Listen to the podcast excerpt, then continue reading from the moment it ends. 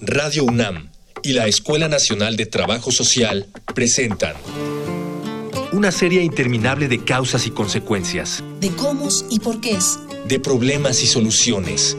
Eso es la vida. Vida cotidiana. Sociedad en movimiento.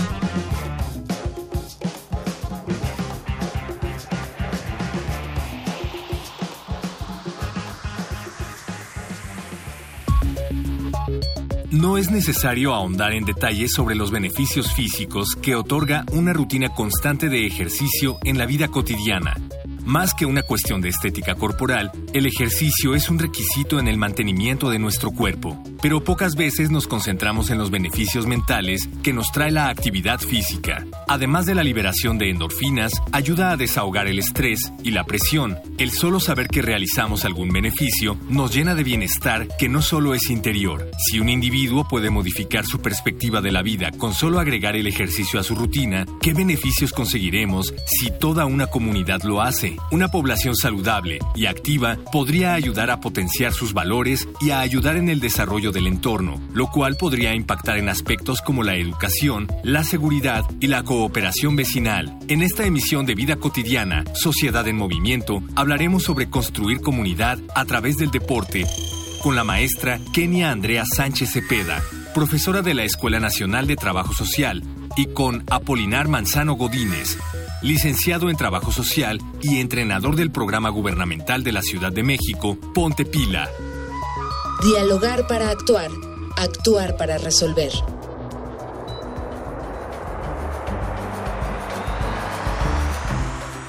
Ya estamos en cabina aquí desde la Columna del Valle, ya lo saben, vida cotidiana, sociedad en movimiento. Yo soy Ángeles Casillas y de verdad quiero agradecer a todas y todos el privilegio de su escucha para este programa. Miren, si nosotros hablamos de actividad física, si hablamos de deporte, siempre, indistintamente, lo vamos a vincular con bienestar. Con bienestar porque tiene que ver con nuestra salud física, con nuestra salud emocional y con muchas más variantes que inclusive nos llevan a cuestionarnos, a y ¿por qué no decirlo?, a construir comunidad. Y por eso hemos pensado que sería muy interesante reflexionar el día de hoy con nuestras con nuestra invitada e invitado acerca de cómo a través del deporte se construye comunidad. Pero antes, si ustedes tienen alguna duda vinculada con esta temática o sugerencia de alguna otra problemática que podamos abordar, adelante, escuchen las diferentes formas de comunicación. Facebook, Escuela Nacional de Trabajo Social, ENTS, UNAM. Twitter, arroba comunica, ENTS. Instagram, comunicación, ENTS. ¿Ya escucharon? Los medios de comunicación están obviamente a su disposición para cualquier observación, cualquier duda. Vamos a iniciar y me da mucho gusto recibir aquí en cabina a la doctora Kenia Andrea Sánchez Cepeda. Kenia, muchísimas gracias por acompañarnos. Hola, ¿qué tal Ángeles? Mucho gusto y un saludo al auditorio. Ah, muchas gracias. Qué bonito que los saludes. Esto, este programa es para ellos y por ellos. Y por ellas también. Y tenemos también a licenciado Apolinar Manzano Godínez, Polo, muchísimas gracias por haber aceptado nuestra invitación. Gracias Ángeles, este es un privilegio eh, estar aquí de regreso a, mi alma mater. Claro que sí, Radio UNAM, imagínense. es un doble gusto y también para nosotros es un privilegio tenerlos aquí porque se nota, es bien diferente cuando llega aquí a cabina alguien que es, que es Puma. que cuando no lo es, siempre con gusto, ¿eh? pero con, con, un poquito más de gusto. Nuestro programa es muy, muy, muy cortito. ¿Qué les parece si iniciamos, y ya arrancamos de lleno? Polo, comparte con nuestro auditorio. Hay personas que nos escuchan, son jóvenes, pero también amas de casa, eh, universitarios, etcétera. ¿Qué es construir comunidad a través del deporte?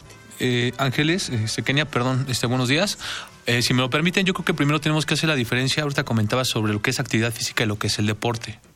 Entendemos la actividad física como aquella actividad en donde gastamos más energía que cuando estamos acostados estamos dormidos. Un ejemplo, eh, actividad física es cuando estás acostado y te levantas a prepararte un café, o vas al baño, o sales a caminar, o sales a andar en bicicleta, o sales con tu perro, o simplemente tomas la pelota y a echar la cascarita en la calle. Eso es una actividad física. Todo movimiento que tenga que ver con el desarrollo de nuestras actividades cotidianas. Así es, eso, puede ser una, eso es una actividad física. Pero el deporte va más allá de eso. El deporte es una actividad más estructurada, institucionalizada, en donde existen reglamentos, en donde hay competencia. Entonces, esa es la diferencia. Puedes sacar, echar, hacer la casqueta en la calle, pero el fútbol, eh, el, deporte de fútbol ya es entrenar todos los días, utilizar un uniforme, saber que hay un reglamento, que son cinco contra cinco, que hay faltas, que hay hasta un intermediario que sirve quien eh, el que, el que establece el reglamento y puede haber este, hay competencia donde quieres a lo mejor eh, disminuir el tiempo de lo que tú corres o pues tienes que meterle más goles al otro equipo. Entonces, esa es la diferencia básicamente. Y la manera para hacer comunidad a través del deporte es involucrando a las personas, a todos los actores que existen ahí. Eh, la Ciudad de México, bueno, principalmente hablo de la Ciudad de México, pues, donde vivimos, pues existen muchos espacios en donde las autoridades están recuperando para devolvérselos a la, a la, a la población o a la comunidad, pero tenemos que involucrarlos en el sentido de darles uso y en el mantenimiento de los mismos hay una frase que dice que la seguridad la construimos todos y de esa manera tenemos que involucrar a las, a las partes para que hagan eh, uso de ellos, pero ¿cómo vamos a usar ese tipo de espacios? ¿Qué uso le vamos a dar? No, no en donde hay un columpio, dos chicos que, que, está diseñado para cierta edad, se esté subiendo un adulto, o donde es para hacer ejercicio los adultos mayores están en otro uso, y además de eso, este, la frecuencia con la que se tiene que usar, eh, el mantenimiento, eh, podría ser como una extensión de tu casa, por así decirlo, el espacio en donde se van a, a desarrollar tus hijos y donde se van a desarrollar todos los miembros de la familia. Porque si bien es cierto, la, las autoridades están recuperando esos espacios, quienes estamos a cargo, quienes vivimos en esos lugares somos nosotros como población. Y pensamos que que las autoridades o el, gobierno este, de la alcaldía o el gobierno local son los responsables de estar barriendo, de estar cuidando cómo le das ese uso. Entonces sí es una devolución que le tenemos que dar a cada una de las personas para que eh, cuiden esos espacios. Entonces, Polo, lo que tú señalas, construir comunidad tiene mucho que ver con los actores. Tiene mucho que ver con estos saberes, con el espacio, que tiene que ver con pertenencia, porque finalmente te da identidad también estos, estos espacios con territorio. Y todos esos términos, cuando, cuando hablamos de nuestra disciplina, doctora Kenia, lo ubicamos como parte de lo social. ¿Cómo, cómo, cómo, ¿Cuál es el anclaje de lo social entonces en esto que lo veo con lo que decía Polo, muy, muy un escenario ad hoc. Sí, exactamente. Eh, a mí me gustaría recuperar esto que señala eh, nuestro compañero colega Polo, eh, cuando habla de que el deporte es un proceso estructurado, efectivamente donde hay actores y esos actores son de nuestro primer entorno, ¿no? es decir, en el deporte, al ser un proceso estructurado, se monta perfectamente ese escenario ad hoc del que, del que tú hablas, eh, Ángeles, es la posibilidad de conformar grupo de mantener y de retejer o tejer relaciones en torno a, a un proceso que si bien es disciplinado, tiene reglas y demás, puede ser en algún momento con algún sentido competitivo, también te permite relacionarte y tener una interacción positiva. Y ya efectivamente ligado al territorio, como bien lo describe Polo de una manera muy, muy clara, eh, pues es también lo que te permite en esa actividad, ¿no? Al ser ese proceso o sea, eh, pensemos como estructurado en donde hay disciplina, hay reglas, hay límites, ¿no? Que es finalmente como es en nuestras casas, como es finalmente una corresponsabilidad entre ciudadanía y gobierno, y por eso es que todas las actividades deportivas, la práctica deportiva, inclusive el acondicionamiento físico, la activación física, aunque son diferentes efectivamente al deporte, nos permiten tener como otro chip, como otro, otra posibilidad, ¿no? Tanto en la persona y también en la gran posibilidad, en la gran oportunidad que hay en la conformación de grupos, de la identidad, de la pertenencia, y eso pues efectivamente te, te da otras eh, capacidades, otras habilidades y te dispone a trabajar otro tipo de cosas. Ya que lo señalas, doctora, hay muchas ventajas eh, no solamente en el ámbito personal, ya le decías tú, ¿no? La conformación de grupos y después en estos saberes que construyen comunidad. No, no tendríamos que hacerlo, pero es, es vaya, es imprescindible que lo hagamos. Tú decías, licenciado Polo, estos espacios que pertenecen a la comunidad, que forman parte de la comunidad. No obstante, hablabas de la realidad, de una realidad que se da en la Ciudad de México. Voy a invitarles a las personas que nos escuchan también a ustedes a que vayamos a un material con datos, pero antes se va a quedar esta, esta pregunta para poder reflexionarla después de, de, la infografía. ¿Cuáles son los retos todavía o los obstáculos o las limitantes que presenta nuestra ciudad en esto que no se hace sinergia con las autoridades y la población? Antes vamos a escuchar una infografía social. Infografía social. El ejercicio físico es un arma efectiva contra la obesidad y una herramienta clave para prevenir enfermedades como las cardiovasculares y la diabetes. Cada vez más médicos prescriben el deporte como la mejor terapia para tratar determinadas afecciones, pero estos beneficios se trasladan también a la salud mental. En palabras de la psicóloga clínica Patricia Sánchez Merino, socia cofundadora del centro TAP, Tratamiento Avanzado Psicológico, el ejercicio físico mejora la función mental, la agilidad, la autonomía, la memoria, la imagen corporal y la sensación de bienestar, por lo que está indicado en cualquier momento y situación de la vida en la persona. La especialista destaca que algunos de los beneficios son reducir la sensación de estrés y aumentar la sensación de optimismo, euforia y flexibilidad cognitiva. Se segregan endorfinas, que son las hormonas que tras hacer ejercicio provocan un gran bienestar. Ayuda a la autorregulación de manera que prácticamente reduce la intensidad de emociones como la ira, la agresividad, la ansiedad y la depresión. Además, disminuye la sensación de fatiga, por lo que la persona se percibe más enérgica, con mayor capacidad de trabajo y descansa mejor. El ejercicio físico cumple diferentes funciones dependiendo de la edad. La psicóloga clínica indica que en el caso de los niños, la interacción de su cuerpo con el espacio contribuye a numerosos aprendizajes del ser humano, como la orientación espacial, la coordinación visomotora, etc.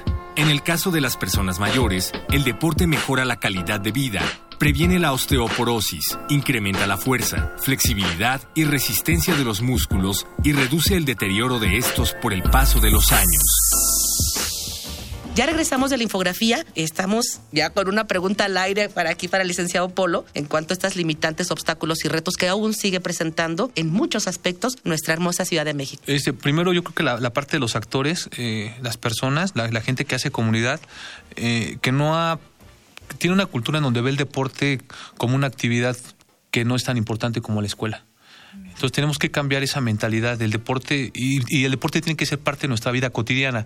Si bien es cierto, cuando tú te levantas tienes incorporado eh, la estructura de tu día, te levantas, me baño, desayuno, voy a la escuela, el deporte tiene que ser parte de esa, de, esa vida cotidiana, lo tendrás que tener incorporada a tu vida y decir, es tan importante salir e ir a la escuela y rezar de trabajar como hacer deporte. A ese nivel tiene que estar el deporte.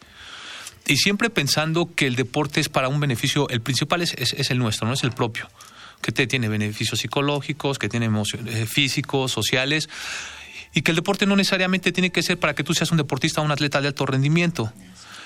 En tarde o temprano, en, en, un momento de tu vida, te va a servir para algo, para que se lo repliques con tus hijos, para que no, prevenir problemas de obesidad, para que disminuya los problemas del estrés. Está comprobado que hay dos efectos primordiales o, o, efectivos que genera el deporte.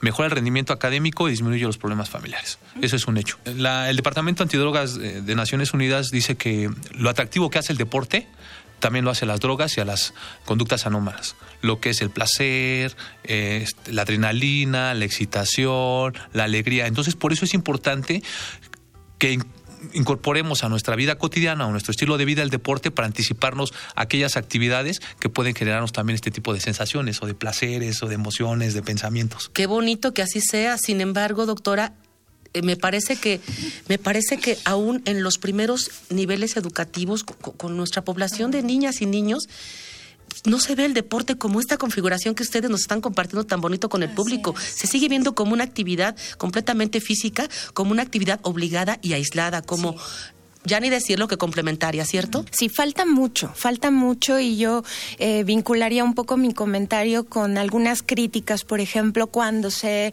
enuncia la reforma educativa que solamente se ha quedado en un tema laboral, ¿no? O sea, me parece que parte de la reforma educativa tiene que posicionar a la, a la, al deporte y a la, al arte como unas dimensiones eh, realmente importantes al nivel de comprensión de lectura, al nivel de las matemáticas temáticas o transversales, ¿no? Pero de, inicio, como tú dices, ¿no? En educación básica, que reconceptualizar estas políticas eh, educativas que han segmentado las dimensiones cognitivas del ser humano, porque efectivamente también a través del deporte hay un desarrollo cognitivo, hay un desarrollo emocional, hay, hay una producción química saludable, como decía el colega Polo, pero además te permite tener estas disposiciones o estas habilidades en colectivo que es lo que también me parece muy interesante, ¿no? Si bien es cierto, hay algunas prácticas deportivas que son como más en aislado, como los maratones,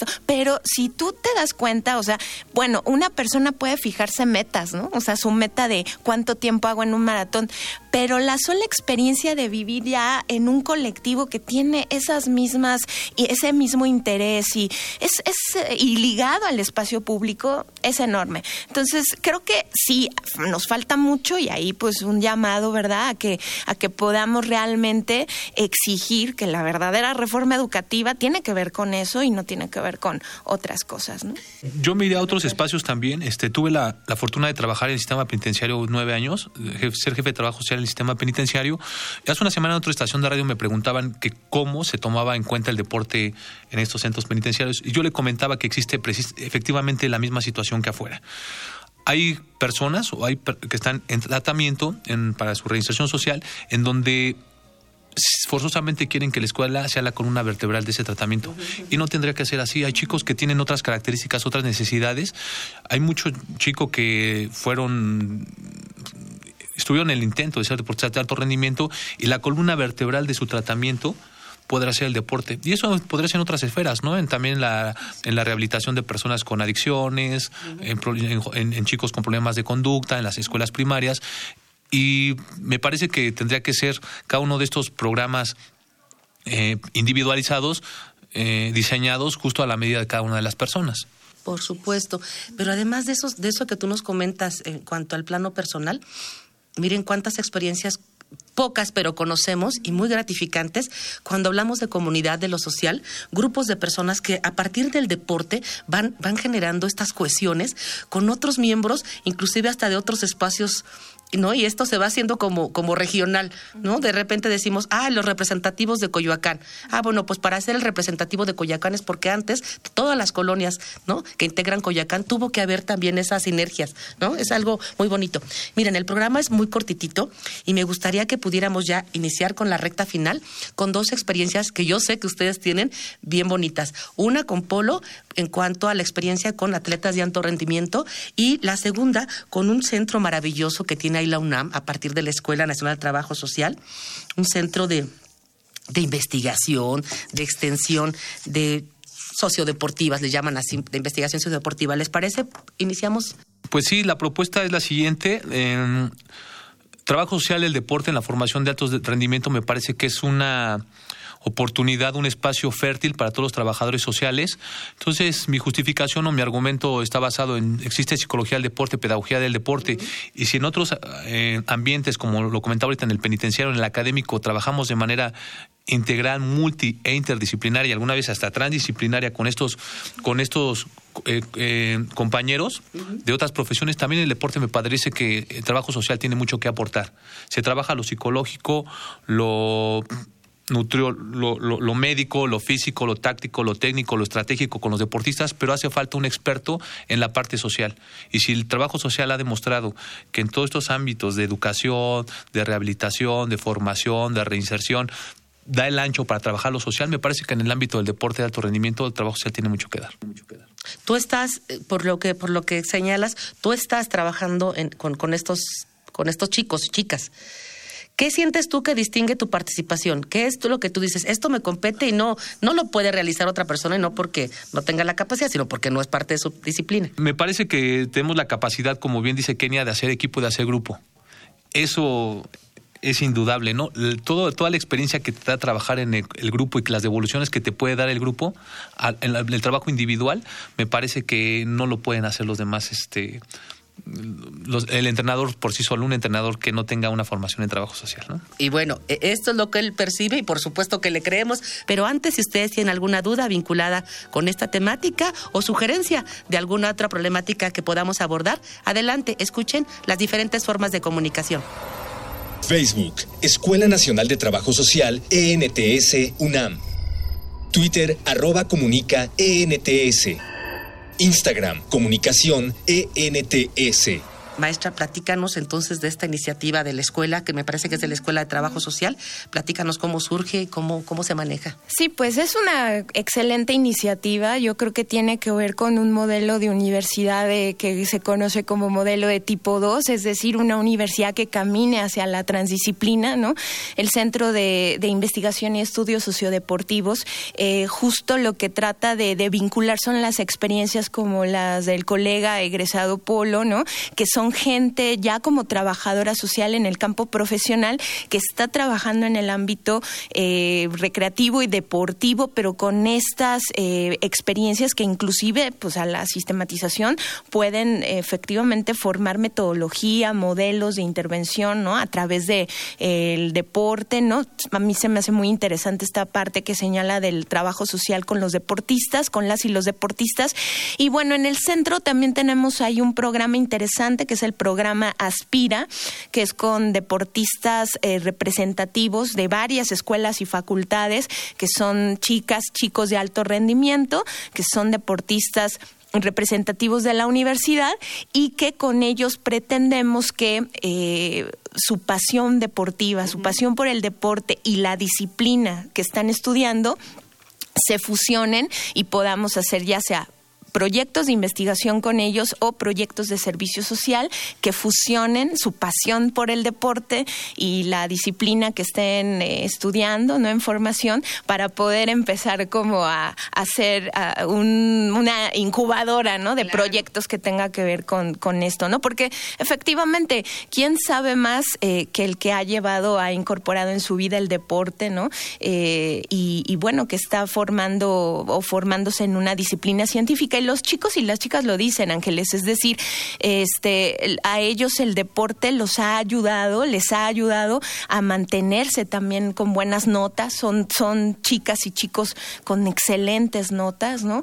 Eh, que han incorporado la disciplina deportiva al estudio, ¿no? Y eso también me parece muy interesante y me parece que podemos ahí formar un semillero de proyectos de investigación o proyectos de vinculación con la sociedad muy interesantes. Entonces, estamos en esa etapa. Ay, pues muchas felicidades.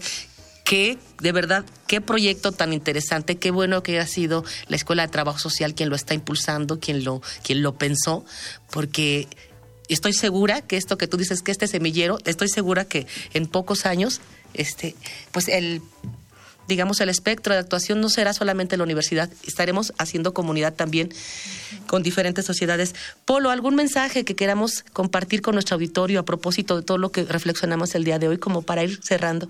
Pues gracias eh, al auditorio también. Este, me parece, repito, trabajo social tenemos que comenzar a explorar nuevos espacios, tenemos mucho que dar. El deporte es nada más uno de, de, estos tantos espacios donde podemos nosotros contribuir en la construcción de conocimiento y en la transformación de la realidad, ¿no? Y a mí me gustó mucho, si, si, si, podemos terminar nuevamente con estas frases que Polo nos comentó hace rato que me motivaron tanto. Dejemos de lado el sedentarismo, dejemos de lado todo lo que implica para nuestra salud, en prejuicio de nuestra salud, el que no tengamos actividad física. Pero nos comentaste varios elementos, Polo, que tienen que ver con que cuando nosotros no solamente nos activamos, sino hacemos deporte como disciplina, esto de la felicidad, repítelo para que quienes nos escuchan, tienen niños en casa, tienen jóvenes, también personas mayores, que no está de más que estemos este, involucrados, todos los beneficios. Comentaba que el atractivo que te genera el deporte también lo hacen las drogas o algunas otras actividades o conductas anómalas. Estas actividades, bueno, estas sensaciones, placeres, emociones que son la adrenalina, el placer, eh, la excitación, eh, todas estas este, emociones, sensaciones positivas, te lo genera el deporte. Entonces, este, es importante que identifiquemos la etapa en la que están nuestros hijos para que no los forcemos también a, hacer deportes de alto rendimiento. En la primera infancia los niños lo que quieren es divertirse, hasta los seis años. Ya posteriormente van a ir identificando qué deporte les gusta y después en la adolescencia pues ya pueden entrenar más en forma, ¿no? Más como lo hablamos, más estructurado. Entonces vamos a dejar a los niños que sean niños, sí fomentarles el deporte y cargarles responsabilidades conforme ellos los vayan, la exigencia de su mismo rendimiento, desenvolvimiento lo vaya pidiendo y nada más nosotros ser padres eh, que los guían, ¿no? Y no, no somos entrenadores, no somos porristas, somos nada más papás que podemos ir guiando a, los, a nuestros hijos sobre el camino que, que, ellos, que, que ellos han elegido, ¿no? En ese sentido. Y que implica también una disciplina familiar finalmente, ¿sí? De verdad que conocemos personas que este, apuestan al acompañamiento de estas niñas y niños y bueno, pues sí tienen que destinar a veces tres o, dos tardes a la semana para este acompañamiento, ¿cierto, Polo? Sí, en ese sentido también mi propuesta está hablar de la familia deportista. Es aquella familia que ha incorporado a su estilo de vida el estilo de vida del miembro que, practica el deporte de alto rendimiento. Así como existe una familia alcohólica que se involucra en el estilo de vida de la persona que consume, de esta misma manera existe, formar o contribuir los trabajadores sociales en la formación de familias deportistas. Bueno, pues ya, ya estamos motivados, yo ya me motivé a apostar a, otro estilo también de familia.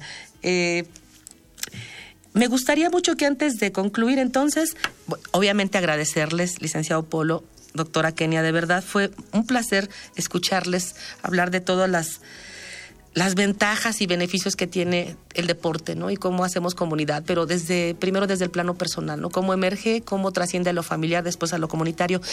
Eh, doctora, ¿será posible que puedas compartir alguna ah, correo electrónico, alguna página? Esta, este centro está en, en Ciudad Universitaria, en Campus Ciudad Universitaria. Y sé que como centro de estudios e investigación requiere pues de personas que estén interesadas, porque de cualquier disciplina puede tener cabida, este, para poder participar. Promuévelo. Sí, claro, claro que sí. Está eh, situado este centro a un costado de la alberca universitaria, en circuito universitario. Es el referente máximo es la alberca olímpica universitaria frente a, la Facultad de Arquitectura. Y bueno, eh, como teléfonos tenemos el 5622 6622 eh, extensión 37475 y pues ahorita no hay un correo específico del CSOD, pero me podrían escribir a mí, eh, mi correo electrónico es andrea.kenia@comunidad.unam.mx y pues estamos a sus órdenes para que podamos construir algo eh, juntos, sobre todo en sistematizar estas experiencias positivas, como decía Polo. Y bueno, pues si alguien quiere conocer más acerca de lo que realizan en el centro, visítenlo, está muy, muy, pues muy bien ubicado, ¿no? Horarios, pues por la mañana hasta la tarde. Sí, eh, estamos básicamente en la tarde, son tres días por ahorita, martes, jueves y sábados por la mañana, martes y jueves de 4 a 8 y sábados de 10 de la mañana a 14 horas, 2 de la tarde. Podemos aprovechar muy bien el sábado, que ya hay menos, menos este, actividades ya comprometidas. Pues me despido, no sin antes agradecer a quienes hacen de verdad posible este programa, a nuestro productor Miguel Alvarado, por supuesto, en la información Carolina Cortés y Jorge Herrera, Miguel Ángel Ferrini, gracias, Araceli Borca y obviamente a Mónica Escobar, que también hacen posible este programa. Yo soy Ángeles Casillas y me despido confiando en que podamos coincidir en nuestra siguiente emisión. Vida Cotidiana es una coproducción entre Radio UNAM y la Escuela Nacional de Trabajo Social.